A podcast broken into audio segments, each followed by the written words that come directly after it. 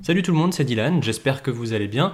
Bienvenue pour ce récap marché avec euh, donc comme d'habitude pour euh, objectif de reprendre ce qui s'est passé la semaine dernière sur les marchés, de parler également des perspectives pour cette semaine, le tout sur un ton euh, léger et accessible, en tout cas qui se voudra le plus accessible possible comme on a l'habitude de le faire chez Actionnaire.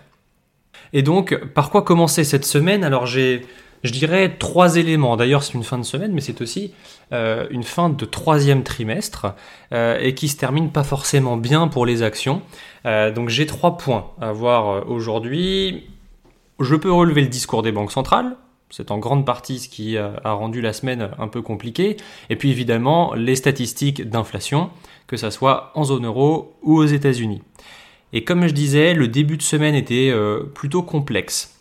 Pourquoi? Parce que alors la semaine d'avant, on avait eu euh, donc les, les, enfin les, réunions euh, de banque centrale avec euh, il y a trois semaines maintenant la réunion de la, la banque centrale européenne qui avait remonté ses taux. La semaine suivante, la Fed, la banque centrale américaine, ne les avait pas remontés, mais avait gardé un ton assez dur en disant que l'objectif était bel et bien de faire ralentir l'inflation, au prix peut-être même de casser la croissance. Évidemment, ça ne plaît pas au marché, puisque au-delà de ça, il prévoyait de moins baisser les taux aussi en 2024, du fait que l'économie résiste et que l'inflation ne redescende pas suffisamment, ou en tout cas pas euh, donc, euh, à l'objectif des 2%. Alors, pourquoi c'est ça qui est assez, euh, assez intéressant, c'est que vous avez euh, cette semaine des investisseurs qui se sont complètement focalisés sur ces discours, qui étaient bien sûr restrictifs, euh, où on nous fait comprendre que les taux vont rester élevés plus longtemps, enfin plus élevés et plus longtemps.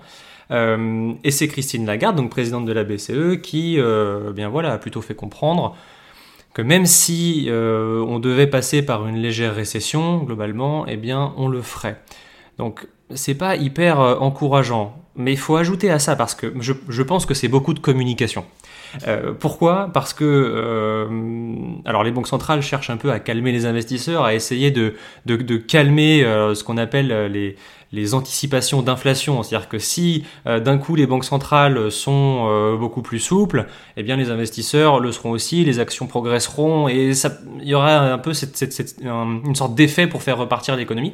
Et c'est pas ce que, ce, que, ce, que, ce que veulent les banques centrales. Donc, elles ont un ton restrictif, les actions évidemment baissent.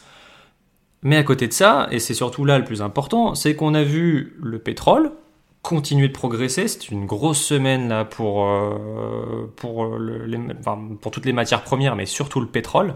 Euh, alors on a eu aussi des grèves dans l'automobile qui se poursuivent aux États-Unis. Alors c'est, il y avait d'ailleurs un, un, gouverneur hein, de, la, de la Fed, de la Banque centrale américaine, qui euh, euh, nous précise qu'en fait, si on continue avec un pétrole aussi haut et que euh, les grèves dans l'automobile se poursuivent, bah, en fait, ça fera ralentir l'économie toute seule et nous, on n'aura plus besoin de remonter les taux. Alors, il n'a pas dit ça comme ça, mais voilà, c'est ce qu'il fallait comprendre.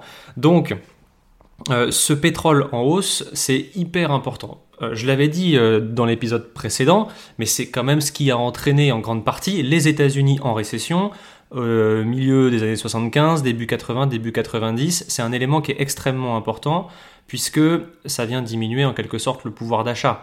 voilà, c'est alors c'est je pense qu'il va rester élevé assez longtemps dans le sens où d'une part vous avez l'Arabie Saoudite qui réduit sa production de 2 millions de barils par jour. C'est quand même énorme. La Russie, 1 million de barils par jour. Et donc, euh, eh bien, quand l'offre se réduit, évidemment, les prix progressent puisqu'on a toujours une demande importante. Et on ajoute à ça, on a eu les, les statistiques la semaine dernière, c'est que les stocks de pétrole aux États-Unis sont au plus bas est, vraiment au plus bas. Euh, donc on peut anticiper aussi qu'à un moment, les États-Unis devront euh, refaire leur stock, ce qui soutiendra la demande euh, et évidemment fera monter les prix. Donc on, peut imaginer, d'ici la fin de l'année, si ça se poursuit comme ça, d'avoir un pétrole, en tout cas qui se maintient entre 90 et 100 dollars et qui, pourquoi pas, pourrait toucher les 100 dollars. Donc un élément, un élément quand même à surveiller. Euh, évidemment, il y a si je dois parler d'une action pour cette semaine, celle qui s'en sort le mieux, eh ben, c'est toutes les actions, euh, enfin toutes euh, les, actions en lien avec l'énergie, le pétrole et Total Energy qui bien sûr, bien progresse fortement sur la semaine, ou en tout cas se comporte très bien même depuis plusieurs semaines, à l'image du pétrole d'ailleurs, hein, c'est très corrélé évidemment. Et le titre a fait un plus haut historique.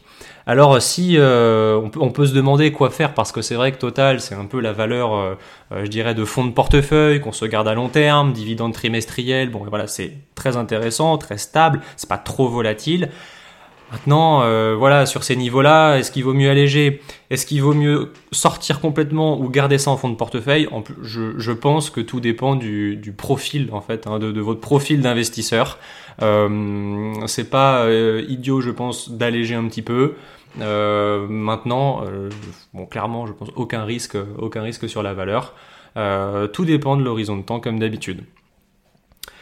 et d'ailleurs, ça me fait penser, on a le pétrole qui qui fait son meilleur trimestre depuis mars 2022. Alors évidemment, par c'était par rapport à la guerre en Ukraine, hein, donc là les prix s'étaient complètement envolés, le pétrole était à plus de 120 dollars. et donc le, le, pétrole fait son meilleur trimestre quand les actions font leur pire mois depuis le mois de décembre 2022. Euh, donc euh, on est sur ouais, un mois de septembre qui démarre pas fort, et ça se comprend.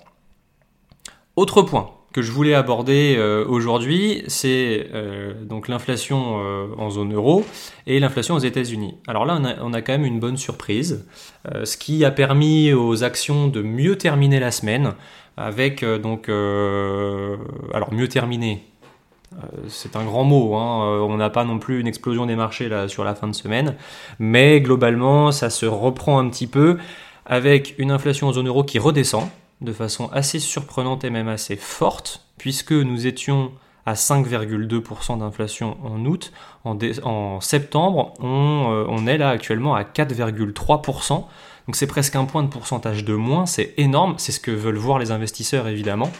Alors on peut se demander, bah, euh, par rapport à la hausse du, de, toutes les matières premières, et en particulier du pétrole, euh, si, ça, peut se poursuivre. Euh, l'inflation, c'est plutôt un indicateur retardé.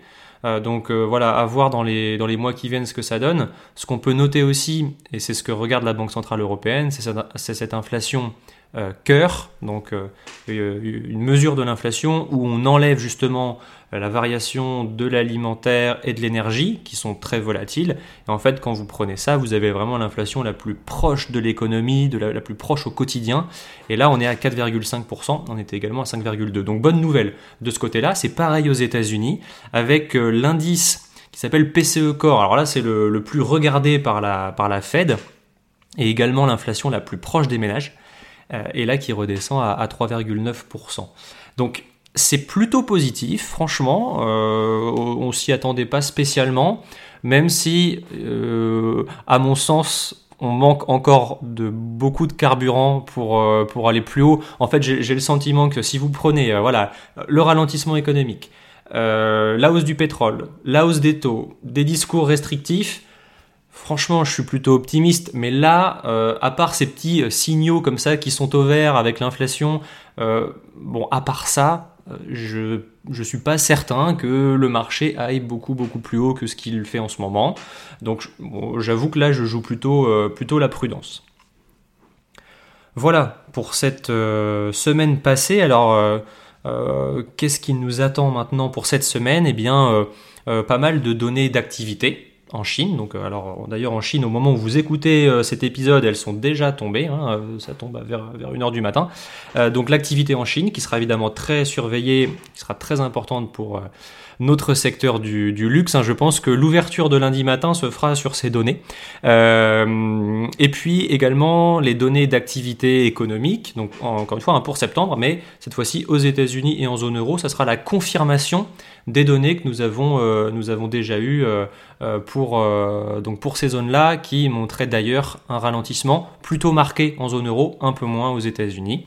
Et dernier point, et je pense le plus important, c'est le rapport sur l'emploi aux États-Unis. Alors le rapport sur l'emploi, on peut, le diviser en, en trois, phases.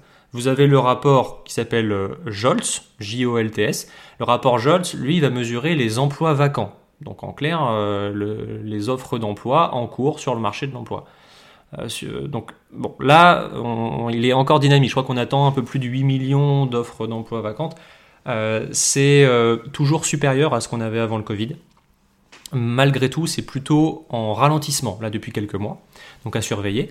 Euh, évidemment, le taux de chômage aux États-Unis, et puis le nombre de créations d'emplois dans le secteur privé. Euh, pourquoi c'est important? Puisque c'est précisément ce que regarde la Banque centrale américaine, la Fed, euh, et c'est ce qui va, même presque au-delà de l'inflation, l'aiguiller, je dirais, sur sa trajectoire pour les taux. Puisque même si l'inflation redescend, mais que le marché de l'emploi est toujours très dynamique, ils vont nous dire que la crainte, c'est que l'inflation reparte parce que la demande est toujours soutenue s'il y a des gens au travail.